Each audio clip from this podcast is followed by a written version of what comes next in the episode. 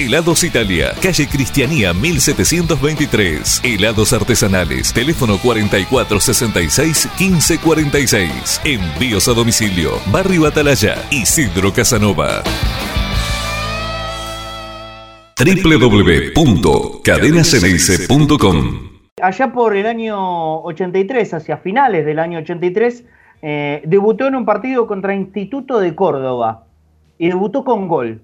Estamos hablando de Marcelo Stocco, a quien le damos la bienvenida. Marcelo, ¿cómo estás? Bienvenido a Conectados por Boca. Buenas noches.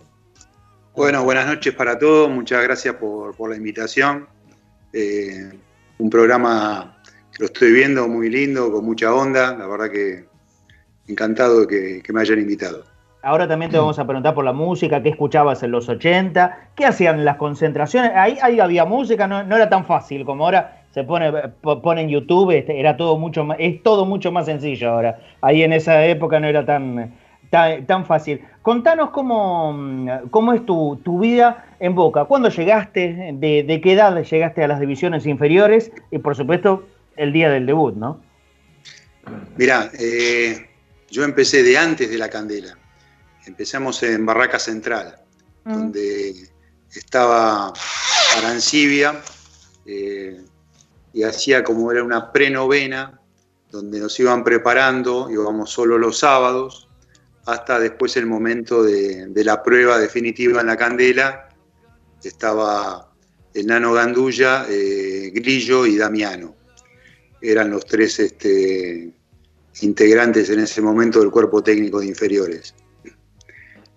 Bueno, yo estuve, como estaba estudiando en un colegio, en el colegio Otto Kraus, eh, este, ahí en la avenida Paseo Colón y en un colegio bastante exigente. Me costaba de repente ir a los entrenamientos y me llamó prácticamente Arancibia un par de sábados antes de, las pruebas en la Candela. Me dice, mirá, creo que vos podés tener posibilidades de, este, de, fichar en Boca. Y bueno, yo la verdad que sin ninguna, sin mucha expectativa, dije, bueno, me gustaba el fútbol, jugaba todos los días que podía. Y dije, bueno, vamos, a probar. Este, y, bueno, tuve la suerte de, después de dos o tres pruebas, de, quedar ahí y empezar desde, desde la novena, ¿no? Desde la novena división, todas las divisiones, o sea que siempre sentía Boca como, como mi casa, como un lugar que este, creo que el que pasó por Boca es la persona que puede sentir lo que Boca le brinda este, fundamentalmente en el plano afectivo a, cada uno de los jugadores. Este, hoy tenemos un grupo de, los muchachos de la 62 y, la verdad que es un grupo maravilloso eh, de WhatsApp este, donde contamos todas las, historias y, tuvimos la suerte de, de haber salido campeones en cuarta, quinta y sexta división tres años consecutivos y, de ir primeros en tercera hasta que después, bueno, empezamos a jugar en primera y varios muchachos y se fue desarmando este, el equipo, ¿no? Pero la verdad que recuerdos imborrables, ¿no? De, creo que unos de los años maravillosos de la vida de todos nosotros y, y fundamentalmente para mí que te repito, desde pre-novena y, o sea, toda la vida, toda la vida. Después en primera y bueno, ahí he estado en otros clubes que me, me han brindado siempre lo mejor, pero la verdad que Boca este, es algo que uno lleva en el corazón, de por vida. De, los años de inferior, me, me, gustaría que, nos, eh, que nos puedas contar, eh, a ver, anécdotas de, de la candela. Eh, era eh, seguramente un mundo distinto. Evidentemente vos eh, tenías tu, familia acá en Buenos Aires, estudiabas en un colegio importante, pero ahí en La Candela había muchos chicos que llegaban del interior, que tenían que vivir ahí y que por ahí les faltaban muchísimas cosas. Por ejemplo, el otro día hicimos un especial con los muchachos que jugaron aquel mitológico partido del año 84 contra Atlanta y nos contaban, eh, a ver, había muchos chicos llegados desde provincias del norte que tenían que vivir en la candela, que la verdad que llegaban con lo justo y hasta muchas veces hasta les faltaba para comer. Eh, ¿Tu convivencia con, esos chicos cómo, cómo, era? Bueno, de, eran los internos, ¿no? Que le decíamos. Este, y entre ellos eh, hubo grandes jugadores, este, uno de los, los principales, este, Oscar Ruggeri, que estuvo prácticamente varios años y surgió de ahí, eh, Bordet, me acuerdo, este, bueno, infinidad de, muchachos que sin duda la han pasado dificultosamente, ¿no? Este, me acuerdo que Román, eh, el técnico de inferiores, que estaba con Lorenzo, que fue ayudante de Lorenzo, eh, que estaba en ese momento a cargo de inferiores y que falleció lamentablemente hace, hace poquito tiempo, les iba, yo me acuerdo patentemente que iba a buscarle la, la comida al mercado central, ¿no? Él se levantaba temprano, este, 5 de la mañana, iba al mercado central y le traía verdura para que los muchachos coman sano. Este, por eso, la verdad que se lo, hemos recordado con gran afecto y cariño por todo lo que ha hecho por, todos estos muchachos. ¿no? No había recursos económicos, este, costaba, todo lo hacíamos a pulmón. Eh, nosotros íbamos, lo que vivíamos cerca en colectivo, cerca me refiero a una hora y pico, dos horas de viaje a veces, ¿no? Porque no íbamos en auto, ¿no? Este, íbamos en, en colectivo, teníamos que tomar dos, tres colectivos, trenes. Yo vivía primero en Barracas, después me mudé a Palomar y tanto de un lado como el otro, la verdad que no era muy cerca. Pero la vocación que teníamos, eh, el espíritu y las ganas de, y el amor por el fútbol realmente suplía todo. ¿Y, la familia ¿qué, te, qué, te, decía del esfuerzo eh, que te veía haciendo? ¿Te, impulsaba a seguir adelante o, Marcelo, seguí con los estudios? Mira, lo que, el sacrificio que estás haciendo. Eh, yo siempre seguí, siempre seguí con los estudios. Este, me recibí de técnico primeramente, hice dos años en el Colegio Otto Kraus, después cuando me mudé a Palomar ya evidentemente era imposible ir desde ahí, de Palomar hasta, hasta el Bajo, en Capital. Así que bueno, hice un EDET número 4 en, Palomar, terminé la técnica y siempre me la rebusqué, seguí estudiando. O sea, nunca tuve ah, la, la, opción ¿no? de, por el fútbol dejar de estudiar. Iba llevando más o menos las, las dos cosas. Hasta que, bueno, sí, después hice un par de años de ingeniería y cuando empecé a jugar, sí, ahí tuve que dejar este, la carrera porque ahí ya con concentraciones este, se hacía imposible, la verdad, seguir estudiando, ¿no? más una carrera tan compleja como ingeniería. ¿Y, te sentían eh, o te hacían sentir eh, como un raro por, eh, por ser tan, tan meticuloso con, el estudio, aparte del entrenamiento y de jugar en las inferiores? ¿Te referís al fútbol? Sí, a, los compañeros. Es un ambiente que por ahí no, estaba tan apegado al estudio en ese tiempo, ¿eh? ahora me parece que cambió un poco. Sí, mira, eh, yo la verdad que siempre jugué desde la novena hasta todas las inferiores, jugué con amigos. No, o sea, éramos un, equipo de fútbol eh, con, competencia, como todo equipo de fútbol con pruebas todos los años y gente que, a veces se tenía que ir y, muchachos nuevos que entraban. Este, pero la verdad que siempre, nunca tuve ningún problema, nunca me sentí, o sea, como decís vos, este, como podría ser discriminado o raro por, estudiar. Aparte había varios muchachos que, estudiaban también, no, no, era el único, ¿no? Pero sí, es, es un sacrificio este, extra con una escuela técnica que, tenés, que tenías en ese momento eh, teoría eh, por la mañana y, tarde por la, y como es, este, y taller por la tarde. En realidad yo lo hice después vespertino, entonces ya iba, iba a la mañana a taller, a la tarde iba a entrenar y a la noche iba a la parte teórica. Bueno, eh, termina el periodo de, inferiores y, llega el momento de debutar en primera. Si no me equivoco, eh, es también el día de tu, debut cuando llega y se hace cargo del equipo eh, Juan José, no, perdón, iba a decir Juan José López, no, Miguel Ángel López, el, zurdo López, ¿no es cierto? El zurdo. El zurdo López. Fue, fue ese mismo día, debut del, zurdo López. En un par de partidos, en un partido anterior, había estado en el banco también eh, no estaba todavía eh, Faraón el año anterior. los Faraones, claro. Había un amistoso en Formosa, que había hecho un gol también, que habíamos ido a jugar un amistoso por, este, por las inundaciones en ese momento. Y, bueno, pero el, debut, como decís vos, fue contra el Instituto en el año, en el año 83, eh, en septiembre, si mal, mal no recuerdo. Y este, la verdad que fue una emoción muy grande, una emoción muy grande. Creo que fue un partido que jugué muy bien. Se nos dio el resultado. Este, hizo tres goles este, el Potro Domínguez y, a mí me tocó debutar haciendo un gol realmente en cancha de Atlanta. Este, así que más no podía pedir. Sueño ah, cumplido. Seguro, eh, épocas en las que Boca no podía ni siquiera ser de local en la bombonera. Exactamente, en la cancha de, madera de Atlanta.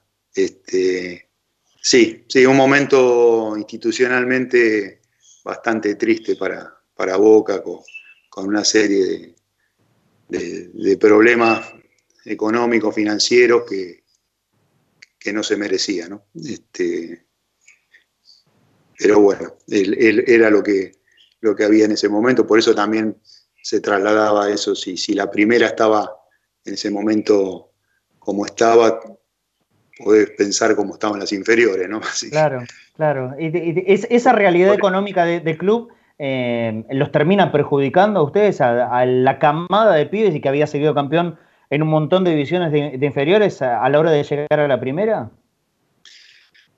Mira, era un momento eh, donde, si bien, como decimos, había un problema económico serio este, en Boca, eh, cuando a mí me toca debutar, eh, me toca jugar con cantidad de muchachos que tenían muchísimos años en primera división.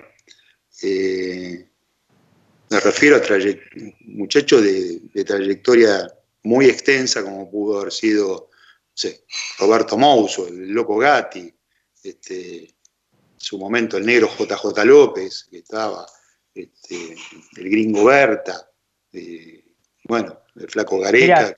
te, doy la formación del día de tu debut. Gatti en el arco. Di Natale, Hugo Alves, Mouso y Córdoba. JJ López, Berta, el gallego Vázquez, el pelado Sotelo, eh, el Potro Domínguez y bueno, y, y Marcelo Stocco debutó ese día contra Instituto. Bueno, o sea, vos te imaginas que, bueno, salvo bueno, Claudio Di Natale, que fue que 62 como, como yo, compañero de todas las divisiones inferiores, eh, los demás son todos muchachos con muchos años en primera. Eh, no hablemos de, Loco Gatti, de Mouso, de JJ López, todas, diríamos, instituciones dentro del fútbol argentino. ¿no? Este, eso es yo lo valoro en cuanto a que tener un lugar entre toda esa cantidad de jugadores, eh, para mí ha sido un, mérito, ¿no? Porque no hay la rotación de jugadores como hay hoy en día, donde hay varios muchachos que juegan varios partidos y ya están automáticamente jugando en México o en, Europa o, hoy en día en cualquier lugar, puede ser en Dubái, en Japón, este, en ese momento los jugadores no se iban, habían contados con los dedos de una mano los jugadores que estaban en el exterior. Contadísimos. Exacto. Eh, va a ser en esta parte mi última pregunta y ya le voy a dar a Claudia y al resto de, los muchachos. Cuando el zurdo López eh, da el nombre de Estoco para la formación titular, ¿qué te pasó por la cabeza? Y fue un día antes y la verdad que no, no me la esperaba. O sea, eh, en un momento yo iba a jugar cuando eh, en un partido que fuimos a Rosario, que lo echan a Gareca, ahí parecía como que iba a tener la posibilidad de, jugar. Y, bueno, me tocó al otro partido. Ese partido no se jugó y no pude jugar. pero bien, la verdad que este, es como que en ese momento lo viví con, mucha, alegría, ¿no? Este, y sinceramente tuve el apoyo de, todos los muchachos, de todos los, compañeros, del cuerpo técnico. Y, bueno, realmente empecé con el pie derecho. Y no, no, no, digamos, no solo empezó con el pie derecho en ese partido, porque después se vienen dos partidos más, San Lorenzo y River Plate. Y en los dos hace goles, inclusive a River le ganamos con gol de él, faltando cinco minutos. Este, fue, un, comienzo arrollador, tres partidos, tres goles, y además dos a eh, rivales clásicos de Boca como San Lorenzo y como River. Quiero, quiero ir primero al, de San Lorenzo, ¿no? Porque debutabas contra Instituto en un partido que lo ganan 4 a 0, ya después se viene un partido más complicado. Eh, ¿Cómo fue la sensación de, estar jugando ya con un grande, con la camiseta de Boca, convertir otro gol y después vamos a hablar del Boca River? Bueno, ahí fue este, en cancha de River, ese partido contra San Lorenzo, con San Lorenzo del Bambino. Creo tenía un muy buen equipo, venía San Lorenzo, venía muy bien. Y creo que hicimos un gran partido, ¿no? O sea, eh, yo hice el primer gol, este, después este, nos empataron y sobre, casi sobre la hora, también tiene un cabezazo en el palo y terminó haciendo el, segundo gol este, el flaco Gareca. Eh, así que fue un partido a cancha llena, creo que fue un muy lindo partido y la verdad que también una, alegría inmensa, ¿no? O sea, de la noche a la mañana tener todas las luces puestas, ¿no? De, prácticamente jugar en divisiones inferiores a, hacer dos goles seguidos y el segundo partido nada más y nada menos contra San Lorenzo, un cancha de River, este, así que eh, un, debut, como dijiste, de los tres partidos, después el, eh, la frutilla del postre contra River. Así es, eh, vamos a hablar de la frutilla del postre, porque además, este, por la, repasando las estadísticas, jugaste dos veces contra River, ganaste las dos, pero en este primero, este, que es el tercer partido en, primera división, lo terminamos ganando con un gol tuyo sobre la hora, que lo recuerdo patentemente. Este, y ahí sí, me imagino que ahí habrás dicho, bueno, este, arranqué con tres, tres goles, a River, eh, ¿qué, vendrá después, no? Bueno, este, sí, también partido en cancha de River y vamos este, perdiendo ahí con, creo que fue gol de Tapia.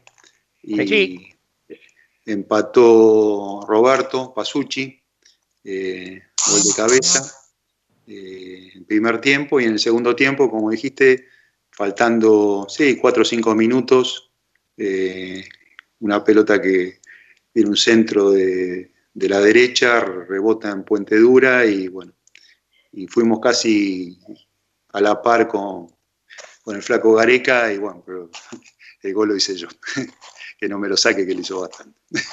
Este, y siempre, la verdad que con River siempre, todas las inferiores siempre me fue bien. Creo, no, me acuerdo haber partido, no sé si habré partido un solo partido contra River en todas las inferiores. Siempre le hemos ganado.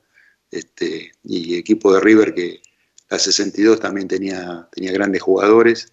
Eh, y así que, nada, es este, jugar con River y hoy, después de tantos años, mucha gente se sigue acordando. Y, y hablas a veces de, no sé, de temas laborales con otro y, no le importa nada, contame cómo fue el gol contra, el gol contra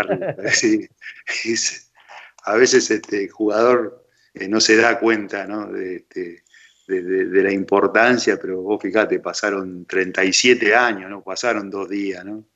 Y sin embargo hay gente que Sí, sí, bueno, está bien, a ver, este, bueno, el tema laboral, bueno, pero che, ¿cómo fue? ¿Y cómo, cómo entraste? Y, y qué sentiste y cómo, viste, la verdad que es, eh, por eso Boca es maravilloso, ¿no? la verdad que. ¿Qué edad, dos cosas te quiero... Dale, dale, ¿Qué, edad tenía, Marcelo? Eh, 21. 21 años. Así que... Yo perdí el audio. ¿Eh? No, no, eh, me parece que el problema lo tenés vos porque nosotros lo estamos escuchando perfectamente. Así que. Repetime entonces. Por... 21, 21, 21 tenía. 21 años. Bueno, 21 años, debutando los tres primeros, cuatro primeros partidos, tres goles. Y a dos grandes, a San Lorenzo y a River. Eh, ¿Se te vuelan los pajaritos? No, no, no, no, no, no, no, no, yo, o sea, volar los pajaritos, no, no. de repente sí sentís un poco, diríamos, el acoso de, la prensa, de, la, gente, como diciendo, bueno, de repente va por la calle, va solo y nadie te dice nada, de repente vas pasar por el kiosco y te dice, che, ¿viste? y no entendés nada, te cuesta un poco adaptarte a una, a una nueva ¿Y ¿Cómo lo manejaste? ¿Cómo, cómo lo, lo, pudiste manejar eso? Y mira, este, tratamos de manejarlo porque es lo que... teóricamente te, venís preparando, pero todas las inferiores te venís preparando para algún día llegar a primera. Pero es casi como el camino, viste, vas caminando, caminando y llega un momento al final del camino que es llegar a una primera división. Es otro mundo, ¿no? Si bien eh, es el año 83, que calculo este, que no tiene nada que ver con lo que es en día, hoy en día, ¿no? Este, pero la verdad es que es, otro mundo distinto al de inferiores, hay, hay que adaptarse y, hay que tratar de, llevarlo lo mejor posible. Pero agrandarse no, nunca, nunca me agrandé, no, no, no, es de mi personalidad de ese tipo. Pero sí sentí la responsabilidad de, fundamentalmente eso, ¿no? de, responder al, hecho de haber arrancado tan bien y de tener que, que responder cada partido para ver si, si la cosa podía seguir de esa manera. ¿no? Ahora ese, ese, partido justo jugase junto con Ricardo Gareca. Eh, como decía Marcelo, eh, el Tigre era un, gran número 9. ¿Era, un referente tuyo? ¿Alguien en quien vos te, fijabas o, tenías algún otro, algún otro referente? Mira, te voy a explicar que es, algo que no lo comenté. Eh, yo empecé jugando en inferiores de marcador central. Mirá vos. Yo empecé jugando de central. Después pasé a jugar de 5, y estilo Ratín, me decían, ¿viste? Marangoni, podés decir, bueno, me comparo con lo bueno, ¿viste? Está, muy bien, está bien, para compararse hay que elegir un nombre bueno, obvio. ¿Y por qué me iba subiendo, diríamos? Eh, porque hacía goles. O sea, como hacía goles, jugando, jugaba de central, hacía goles. Jugaba de 5, hacía goles. Y después ya empecé a jugar de 10. Nunca fui un 9 diaria, el 9-9. O sea, realmente fui, me iban poniendo arriba porque hacía goles, pero no porque, o sea, a mí siempre me gustó más jugar arrancando de atrás. Este, porque si bien podía ser físicamente parecido a, Gareca, eh, eh, Gareca era otro tipo de jugador, era un jugador mucho más explosivo, eh, un jugador que podía jugar más cómodamente de espaldas al arco, y a mí al revés me gustaba jugar de frente al arco. ¿no?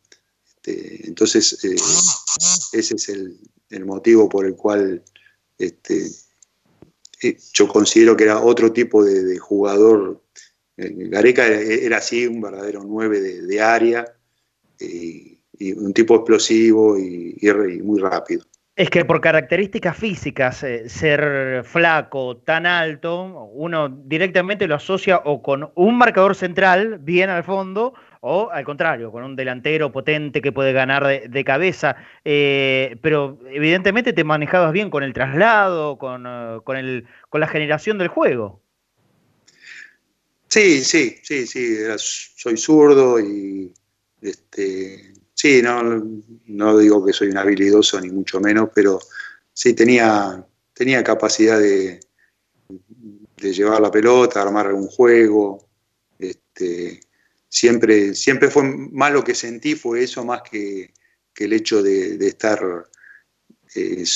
viste, el 9 normalmente tenés que ser un tipo, viste, como, como Palermo, va que son tipo que tocaba dos, pelotas, tres pelotas, bueno, te hiciste un gol, dos gol, listo, ya está. Facturaste y a otra cosa.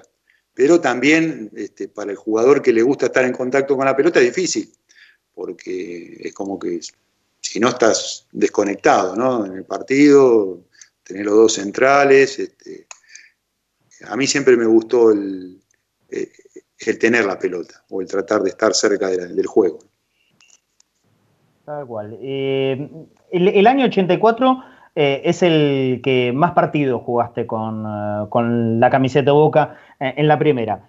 A la par es sin dudas el, el año más, más conflictivo de Boca en su historia.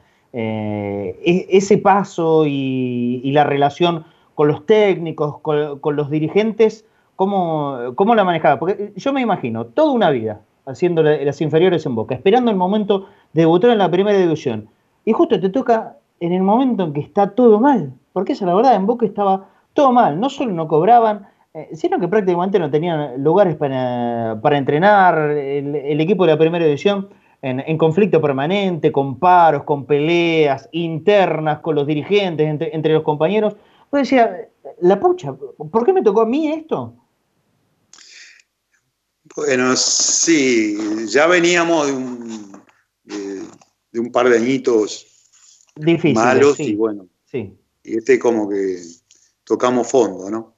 Eh, la verdad que sí, que o había, había discrepancia, había problemas, había mucho problema económico, eh, había un desmanejo o, o, desgobierno, diríamos, ¿no? ¿no? había un presidente, no había una comisión que, que, estén, estuvo, estuvo, estaba muy mal la situación este, a nivel el, cabeza del club y lógicamente difícilmente pueda estar bien eh, el equipo de primera división con... Marcelo, ¿te, quedó alguna, alguna bronca, algún gusto eh, como de, querer alguna revancha? Eh, porque por culpa de tal o cual dirigente la carrera de muchos jugadores juveniles como, como ustedes no, pudo llegar a ser lo que pintaba podía ser?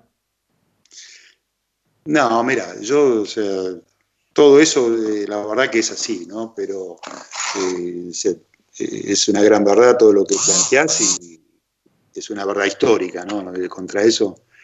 Pero mm, yo no, no le puedo, creo que en definitiva no le, no le podés echar la culpa a, nadie, si bien la situación no, es la, no fue la, más propicia, pero hacer este, hincapié o en tal o cual dirigente, de que uno de repente no haya plasmado todo lo que haya querido jugar o desarrollarse en la primera de Boca, lógicamente, como todo jugador de inferiores, nos hubiese gustado, pienso que en eso creo que coincidía en bastante bastante de los muchachos de, divisiones inferiores de un apoyo tal vez más importante eh, y darle alguna oportunidad más. Este, y, pero bueno, eh, es, los clubes grandes también son así, ¿no? Es, es difícil porque Boca más allá de la, de la crisis siempre fue un grande, ¿no? Esto no cabe absolutamente ningún tipo de duda. Yo la verdad que no, no tengo un rencor ni hacia nadie, ¿no? Ni, ni, solo la verdad tengo momentos, más allá de que hemos pasado momentos difíciles, pero viste, la memoria borra los difíciles y para mí me quedaron los gratos y estoy orgulloso de, haber jugado en Boca, la verdad que es algo que, que, lo siento y que me lo hacen sentir. Mucha gente, como te dije, a través de muchos años, eh, que uno a veces se sorprende, a veces con gente que decís, pero tipo que saben más de tu carrera que uno mismo. Es increíble, ¿no? Hay, hay gente que te pones a hablar, no, porque vos fuiste allá. Y yo dije, no, pero no es así. Después mirá, digo, viste, hoy agarras el celular, porque hasta uno mismo a veces. Y, digo, pero mira este tipo, digo, que, ni lo conozco, ¿no? ¿Viste? Porque no hay gente que, familiares, conocidos o amigos. Y no sé, y la verdad que me sigo admirando hoy después de tantos años, este, lógicamente, cada vez menos porque los años van pasando y, y, se va borrando la, trayectoria, ¿no? Pero este, creo que eso pasa en Boca nada más. O sea que hablando, hablando Marce, del, mal momento que pasaba Boca y repasando, eh, de los 30 partidos que juega eh, eh, en, Boca, recién en el partido número 28 te toca jugar en la bombonera, que es en, la liguilla contra Alianza Cutralcó. O sea, tuviste que esperar casi dos años y medio para poder pisar la bombonera. Sí, sí, sí. Sí, sí, la había pisado jugando en tercera, pero en primera, sí, no, en primera no, sí jugué.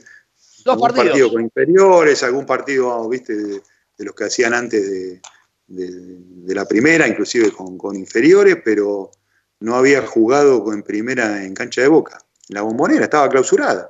Claro. Estaba clausurada. Realmente, sí, sí, fue, fueron momentos muy difíciles, muy difíciles este, y muy tristes que por suerte han quedado y creo que nunca van a volver. Y hoy Boca creo que tiene el lugar que se merece de ser el más grande del fútbol argentino, por lo menos. Nada más. Además, que había contado. No, no, no, no. Y, digo, de, de, aquellos locos que, saben un montón de, cosas de la historia de Boca, nosotros también tenemos uno, que es el Pela Fusaro, Eduardo Fusaro, que, ahora te va a saludar. Un historiador que sabe eh, de la vida de Boca como, como poca gente. Pela adelante. ¿Qué tal, Marcelo Eduardo Fusaro? Un gustazo saludarte. Eh, te aclaro que yo te vi jugar, grité varios de tus goles. Te voy a hacer dos preguntas. Eh, ya contaste cómo fue el gol a River, eh, que es Gareca, que vos, ya está. yo quiero que cuentes qué sensación tiene una persona de hacerle un gol a River en esa cancha, primero por un lado.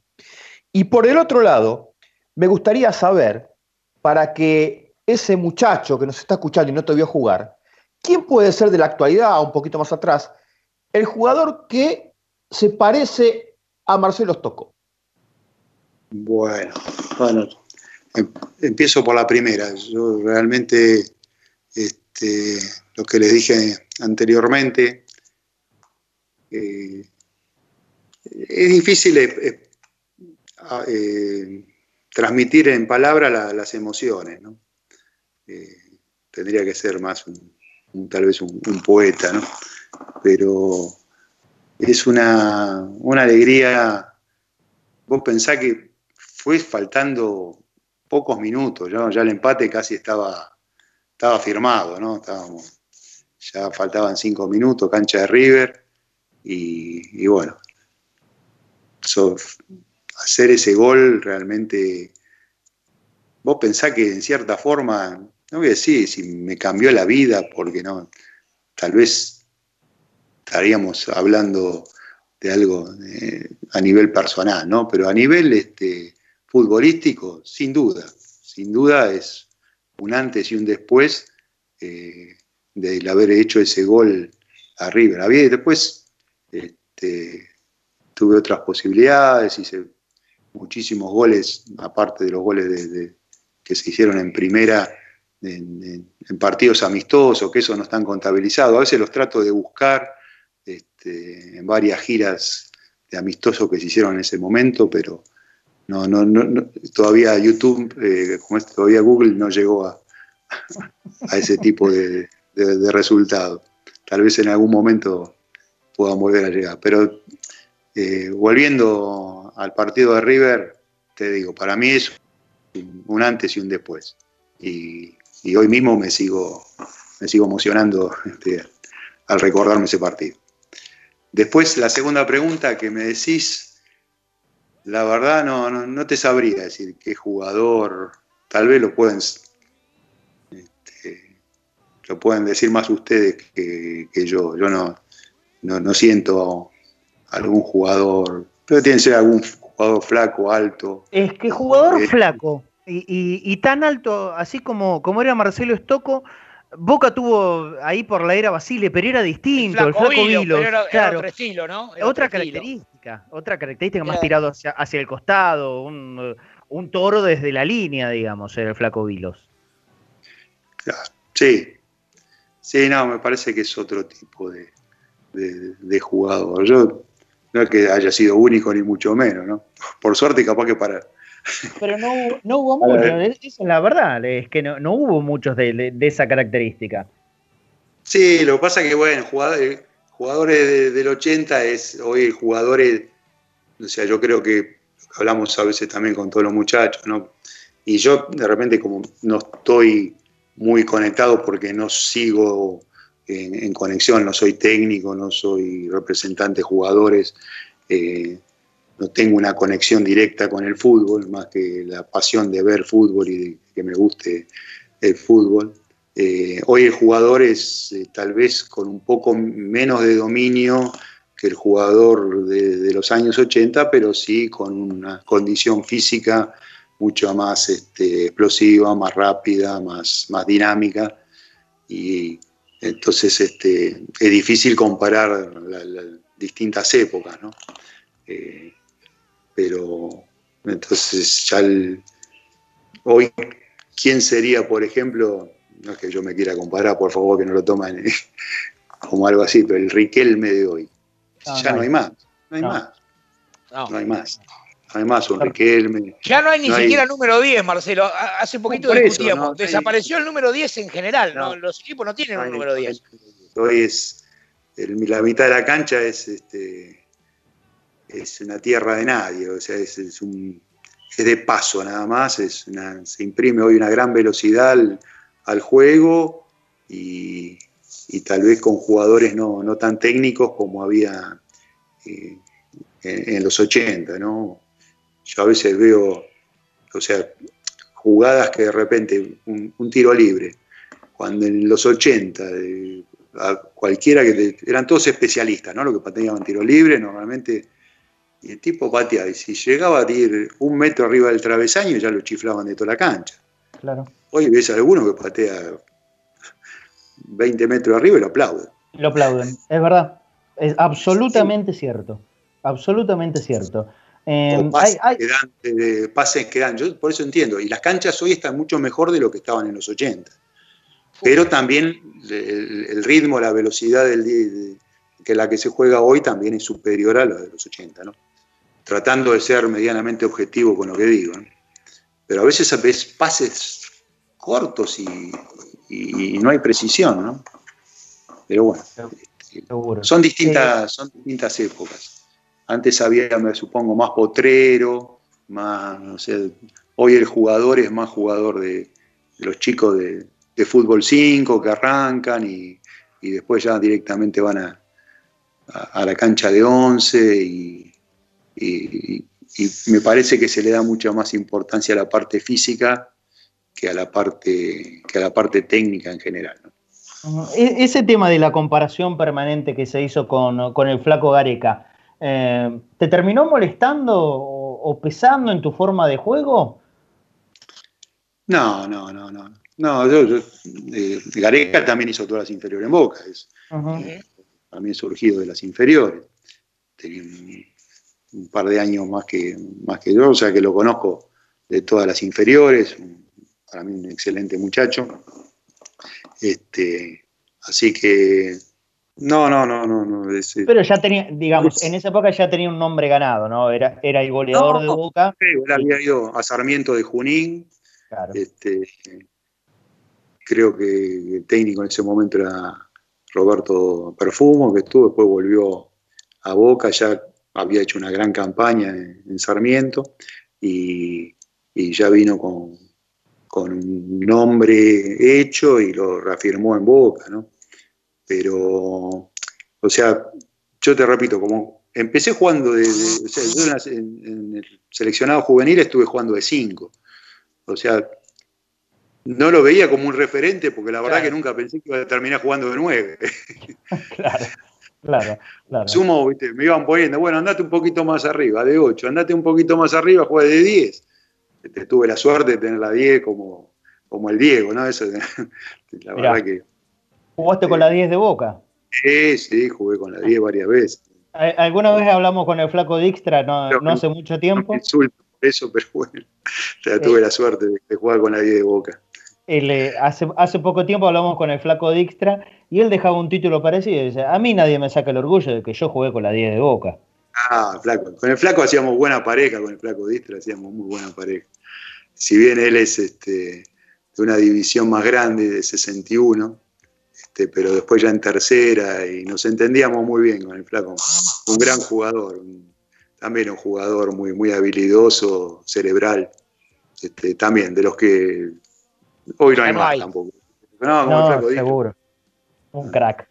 Un, crack total. Aparte, un, gran tipo. Eh, eh, de, estas charlas que, hacemos aquí en Conectados por Boca, eh, nos, queda, nos queda la sensación de que es una, camada de, grandes personas, más allá de lo que fueron como jugadores y que a nosotros nos, encanta recordar cómo fueron sus años con la camiseta de Boca, pero Claudio da, esta sensación, ¿no? De que son tipos muy, muy humanos, muy accesibles.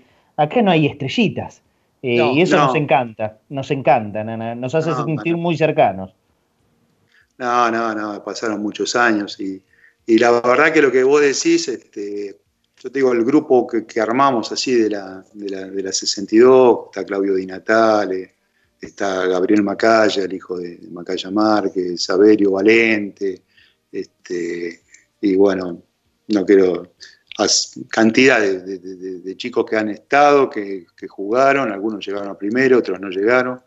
Este, y, la verdad que lo, más importante y de lo que yo siento es eso, un gran grupo humano, ¿no? De gente, inclusive con las divisiones, con, los más grandes, que en ese caso serían 61, la 63, 64, este, toda gente realmente muy, muy buena, muy buena. Este, y eso te lo da el fútbol y lo que te da el fútbol creo que son códigos, ¿no? Código de respeto, no código, porque a veces dice que los códigos son de la mafia, ¿no? Pero pero no el código de, respetar al compañero, de ayudar al compañero, de, estar al lado, de, si bien tener una competencia, porque la competencia existe, a veces hay que pelear el puesto, pero siempre con arma, no se veía bien el tipo que venía con el serrucho bajo el... y el mismo grupo se lo hacía saber.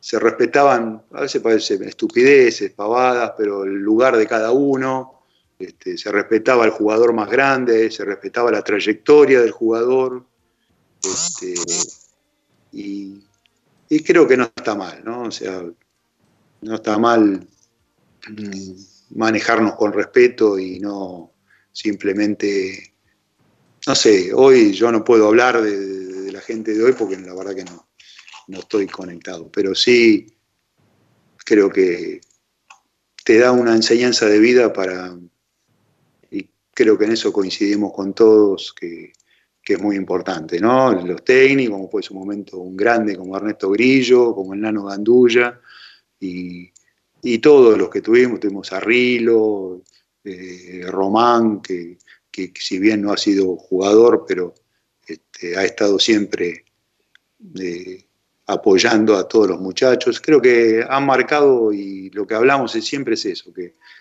la gran, este, la, gran la, suerte de haber tenido esa gente, esas grandes personas como técnicos que más allá de la parte futbolística en sí, eh, han dejado marcado en todos nosotros, creo que una, una cierta este, impronta de, creo que en, general, y casi todos, de buena gente.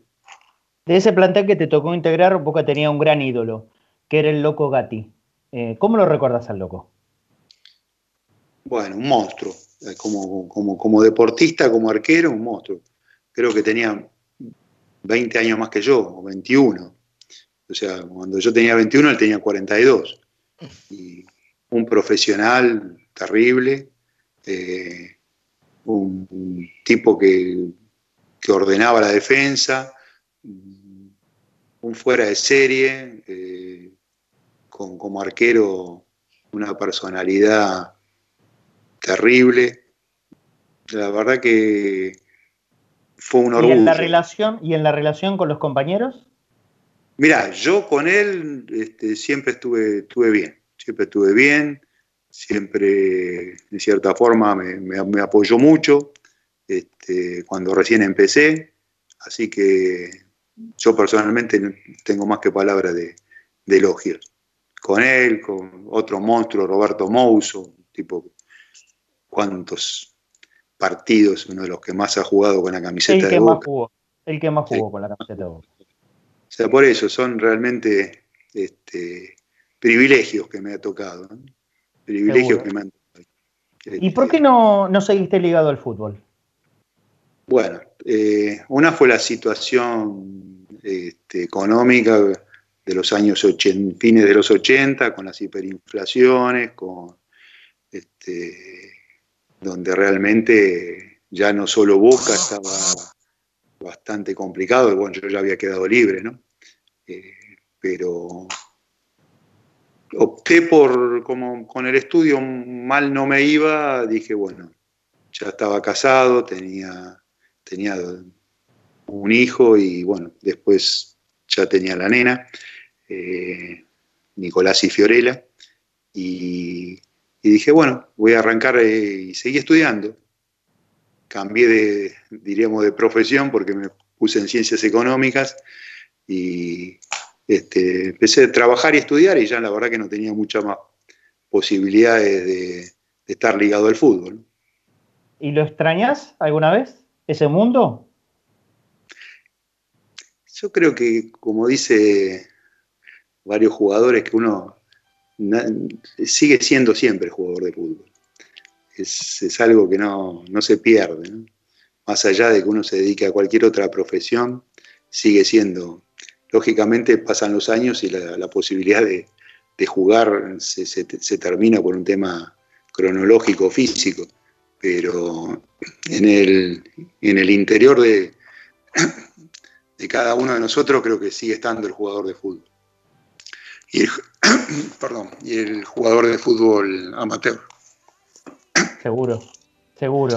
En, en, tu último partido, le, vamos a dar espacio para que se tome un vasito de agua, si, eh, si es necesario. Marcelo, en, tu último partido en Boca, te vas metiendo dos goles contra Gimnasia y Grima de la Plata. Eh, en el año, y en la bombonera. Y en la bombonera. En el año 86 ya, estaba Marito Sanabria. Eh, era un Boca un poco diferente, ¿no? te preguntaste, ¿por qué no seguí? Si, a ver, la última vez que jugué, Jugué pocos minutos y metí dos goles. ¿Y por qué no sigo? Y bueno, eh, sí. Este, sí, sí, sí, sí, son. esas son, viste, esas incógnitas que, que habrá que preguntarle a, las personas que tomaron la determinación en ese momento. ¿Fueron los dirigentes? Y algún dirigente habrá sido.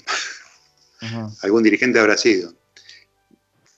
Nosotros o sea, yo de entrada, como vos decís, tuve la posibilidad de jugar, entré, fui titular, después el puesto lo, fui perdiendo yo también, o sea, pero después en el momento que Boca empieza a traer jugadores, trajo cantidad de nueve, este, pero de última siempre terminaba, terminaba jugando. Eh, y terminé haciendo goles y el promedio de gol mío por partidos jugados es un promedio bastante bueno. Sí, enorme. Te digo, y si lo sumás, este, vamos a hacer un poco de autobombo total. es gratis. Este, si cuento los, eh, los goles este, en partidos amistosos en la gira, creo que. Sube más, mirá, eh, para, mira, lo, voy a decirlo así, el que está del otro lado lo, entiende lo que está diciendo. Oficiales jugaste 30, hiciste 11 goles, 43 en total con 17 goles. El promedio en, oficiales es 0.37 y si le sumamos los amistosos te vas a 0.40. Es un, muy buen promedio. Es un montón. Sí, sí, sí. La verdad que, bueno, me diste un buen dato. ¿eh? te agradezco mucho porque este, la verdad que está, bueno. Está bueno. Sí, sí, creo que el promedio es bueno. El promedio es bueno. Eh, siempre tuve esa intuición, yo diría, para el gol, ¿no? Tanto cuando jugué de, marcador central como de 5, en, inferiores siempre fue goleador también, jugando de 2, de 5, de 10, o inferiores de 9 no jugué nunca. Este, así que siempre hice goles y terminaba ahí casi goleador o goleador en todas las divisiones inferiores también. Eh, Sí, por suerte hice muchos goles con la, camiseta de Boca. Y, la verdad que sí, nunca a veces, viste, hace dos goles y bueno, por lo menos el próximo partido va a ser el banco, ¿no? y bueno, claro, por ahí ni eso. bueno, este, eh, eso resulta muy extraño. O sea, hay cosas que uno no, nunca va a terminar de saber y, yo no sé si vos mismo eh, lo pudiste develar. No, no, no, no. No, no, y, me pasó en otros partidos también, ¿eh? En este porque después no jugué más, pero en otros partidos también, que entrabas, hacías gol y después te, te agarrás y bueno. Pero, viste, pasaron tantos años y ya está, no, no, no vale la pena de repente tratar de, buscar tal cosa. Han pasado varias cosas que son difíciles de, explicar. Y te quiero, si me permitís, mandar un saludo especial a mi querida esposa Daniela, de que estoy desde los, desde los 18 años de novio, así que, eh, que ha compartido toda la carrera, toda la carrera, todos los, los pocos éxitos y los muchos fracasos que hemos tenido, como, como pasa de general en la vida y, y fundamentalmente las carreras deportivas. ¿no?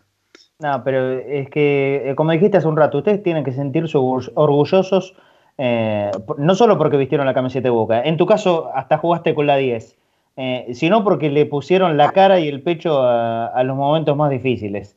hoy por ahí es, bastante más sencillo jugar en Boca. En el último de los casos, lo que, lo que se comerán es una crítica por jugar bien, mal o perder un partido. pero la verdad que hoy eh, es, bastante más sencillo. Llegás a Boca y sabes que estás en el mejor club de la Argentina sin lugar a dudas y de América.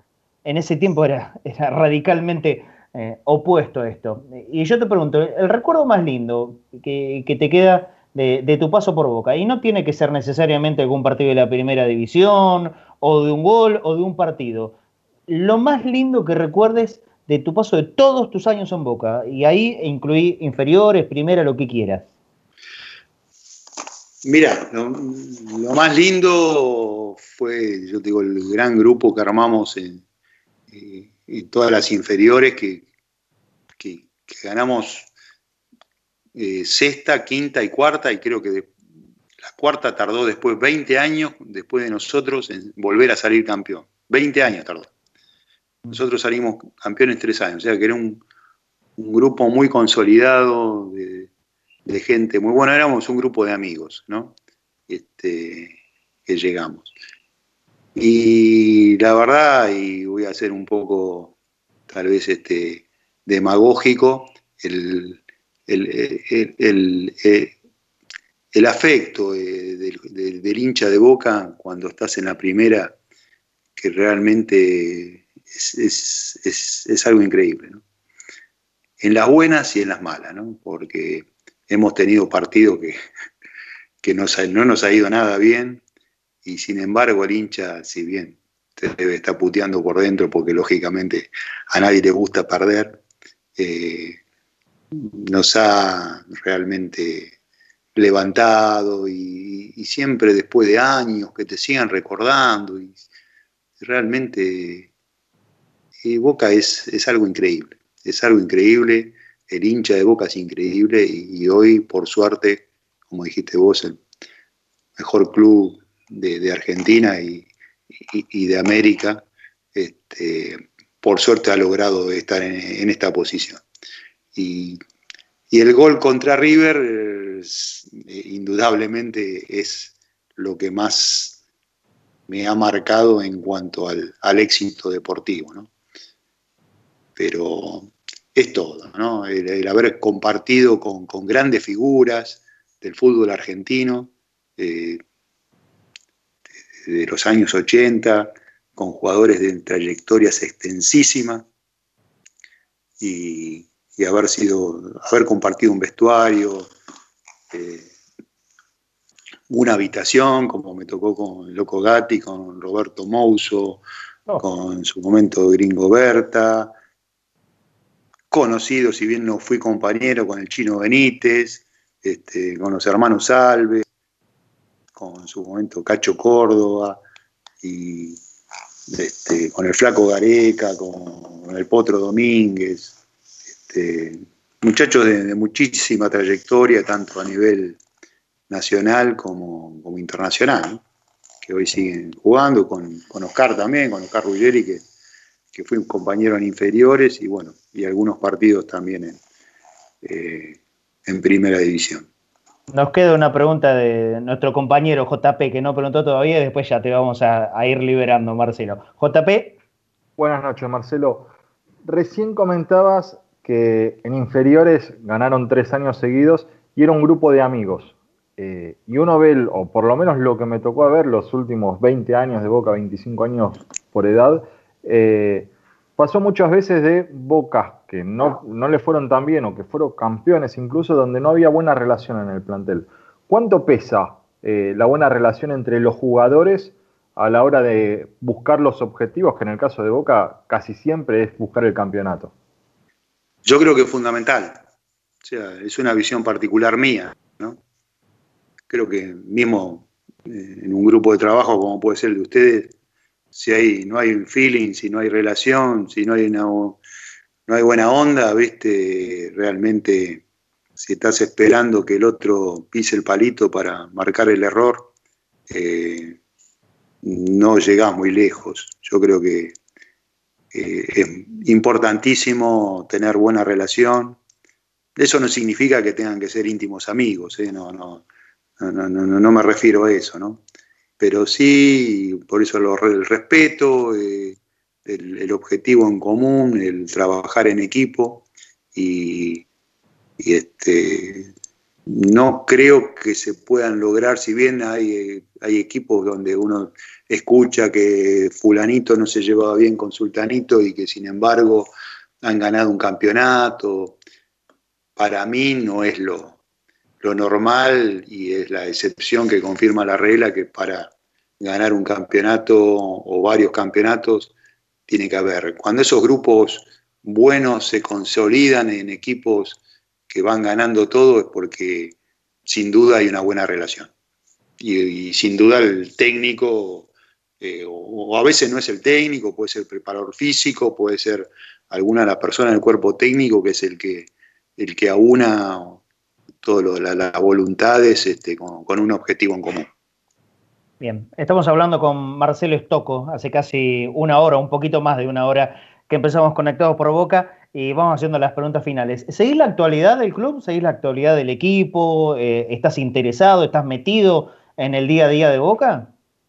No, te soy sincero, no, no, no, te, no, te, no te voy este, a decir, no, no, sigo a Boca, lo veo, pero no, no estoy en, la actualidad del equipo de fútbol, ni hay equipos de, de, veteranos y todo, pero no, yo no estoy este, con, no estoy, no estoy tengo una actividad este, laboral que, a veces no me, no me permite y, este, estar muy seguido. Estoy, la verdad estoy bastante desconectado de todo lo que es el tema eh, institucional, ¿no?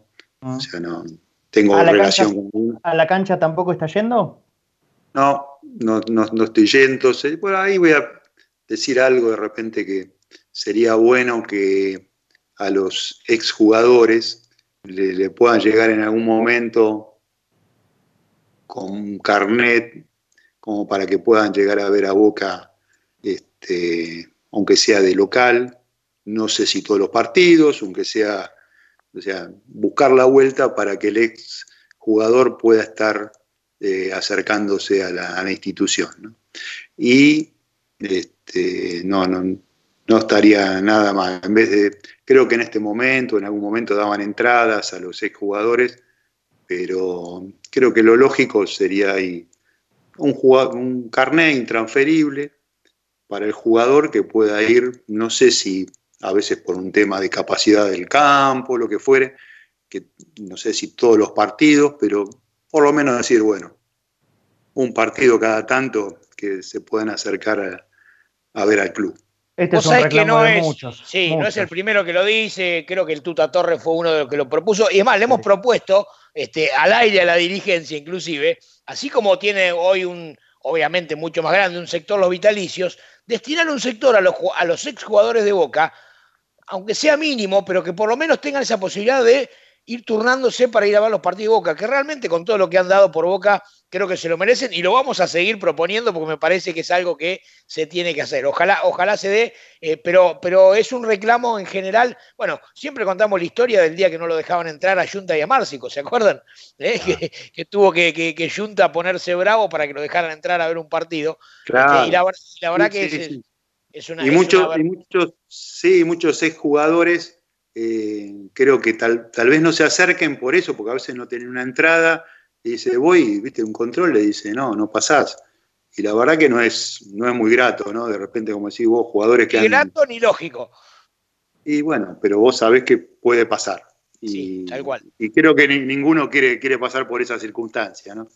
sin duda. Este, pero por eso, y ni siquiera yo pienso que tiene que ser que tengan que ir todos los, todos los partidos, ¿viste? Porque no sé, por un tema, como decís vos, de, de espacio. Pero decir, bueno, no sé, un partido por mes, por decir, qué sé yo. Y creo que es válido. Con, con, algo, por un número de carnet, se puede buscar la vuelta, eso es. Sí, sí, es fácil de organizar, eso no tenga duda. No es tan complicado, no es tan complicado. Pero creo que sería algo, pequeño reconocimiento para, no, no hablo por mí personalmente, sino para, para muchos de los muchachos que, han jugado muchísimos años y, y que tal vez hoy no puedan ir. A mí, yo me acuerdo que cuando un partido que jugué en cancha de Vélez, en inferiores, en tercera, perdón, terminábamos de, bañarnos y íbamos a, a, ver la primera, ¿no? Este, y había un jugador este, muchísimos años de, Boca que estaba ahí, nos vino, nos saludó a todos y le digo, bueno, vamos a ver la primera. Me dice, no, no, porque no, no tengo la entrada. Y bueno, yo en ese momento le digo, no, vení, vení, que te, te hago pasar, qué sé yo. Este, y, pudo pasar, pero si no, se, se iba. Y no, no, quiero hacer el nombre, pero un jugador con, una trayectoria muy importante en Boca, un jugador de, de muchísimos años. Este, campeón del mundo con el Boca de 78, 79. Oh. Este, y bueno, y no lo dejaban pasar. Y creo que eso es injusto, ¿no? O sea, como Sin si duda. Ni hablar de, de Márcico y bueno, que no lo hayan podido. Pero bueno, este, creo que lo pueden considerar y, y sin un costo muy importante para el club. ¿no? Ah, es devolverle a la gente que nos dio mucho, poco o más o menos, pero que nos dio, este, reconocerlo de alguna manera, que es algo que hace rato en Boca este, lamentablemente no se hace. Quizás esta dirigencia pueda, pueda cambiar algo este, en ese sentido. Marcelito, ¿alguna más? Si no, vamos a ir a, la, a, las dos que normalmente le hacemos a todos los invitados para despedirlo a Marcelo. Eh, la primera tiene que ver con la bombonera. Si bien ya aclaramos que en primera jugaste solamente dos partidos, pero sí has jugado en reserva eh, o en la tercera, eh, ¿qué significa la bombonera para Marcelo Estocco? Bueno, yo iba a la cancha, este, vivía en Barracas y ya de chico iba que me llevaba un, vecino este, a, ver, a, ver, a Boca, eh, que tenía platea, y, es, eh, creo que es el estadio, hoy dicen de cambiarla, de agrandar la cancha y, de llevarla a otro lado, bueno, todo, el progreso siempre está y pero creo que es, es un sentimiento muy grande, que la, bombonera late y, creo que, no me acuerdo cuando lo fui a ver a Boca en un partido de Copa Libertadores en los 70 y yo ya estaban inferiores, ¿no? Y entramos ahí a dar, creo que fue una vuelta olímpica con, eh, porque habíamos salido campeones con, con las divisiones inferiores, ¿no? Y nos y, y, como premio nos llevaron con la, a dar una vuelta olímpica antes del partido de Boca. Este, y la verdad que dije, pero acá no se puede jugar porque me temblaban las piernas. me temblaban las piernas, claro. Yo digo, ¿cómo, cómo vas a jugar acá? Era, era tal la, la, emoción de cómo te latía el corazón. De lo, y creo que te, ahí te resumo todo, ¿no? O sea, eh, Boca es este, eh, lo que se siente en esa cancha. He jugado en cancha de River y, y, y, vos ves que la gente se mueve pero no escucha nada. vos ves la, la popular de River, vos que, que, la gente ahí está saltando, y, pero a la cancha no llega nada. Es una, es, es una, realidad. Y la última, Marcelo, tiene que ver ya con Boca Juniors en sí, es ¿qué significó Boca en tu vida?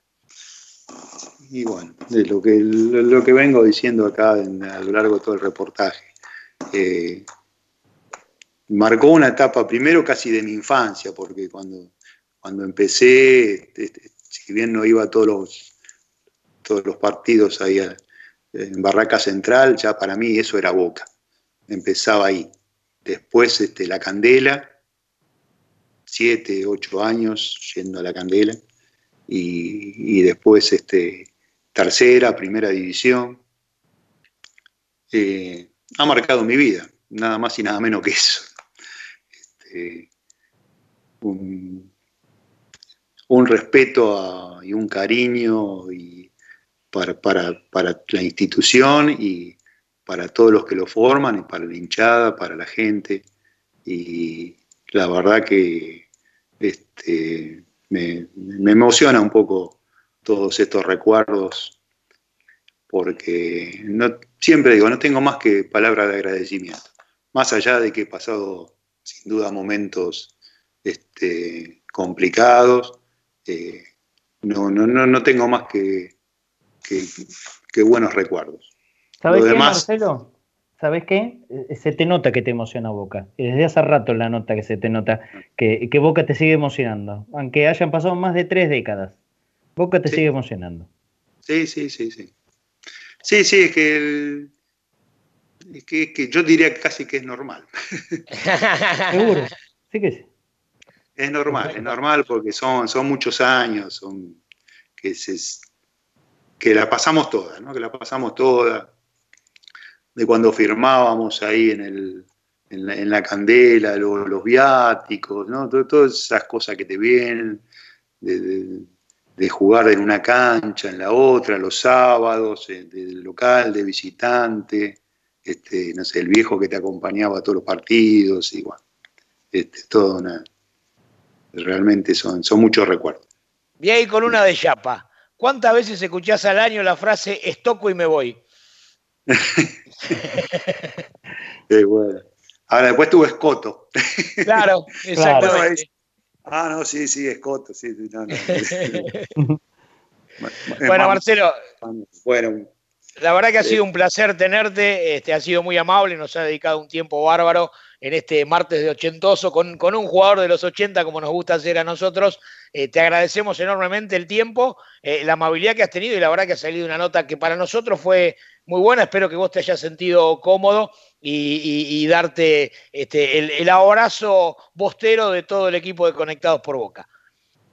No, yo la verdad eh, este, estoy más que agradecido a ustedes. Ha sido una nota para mí, me sentí muy cómodo. Este, me han dado, no sé, todo. La verdad que muy bueno el programa. Los felicito.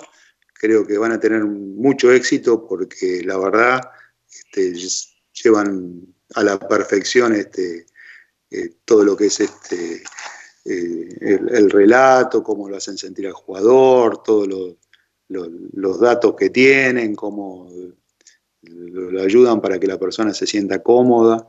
Y nuevamente lo, felicito y ojalá tengan mucho éxito porque se lo merecen. Muchísimas gracias, Marcelo. Un abrazo enorme. Un abrazo y muchas gracias para ustedes. En Facebook, www.facebook.com barra Cadenas Seguinos en Instagram, instagram.com barra Cadenas Radio. Seguinos en Twitter, www.twitter.com barra cadena-geneise.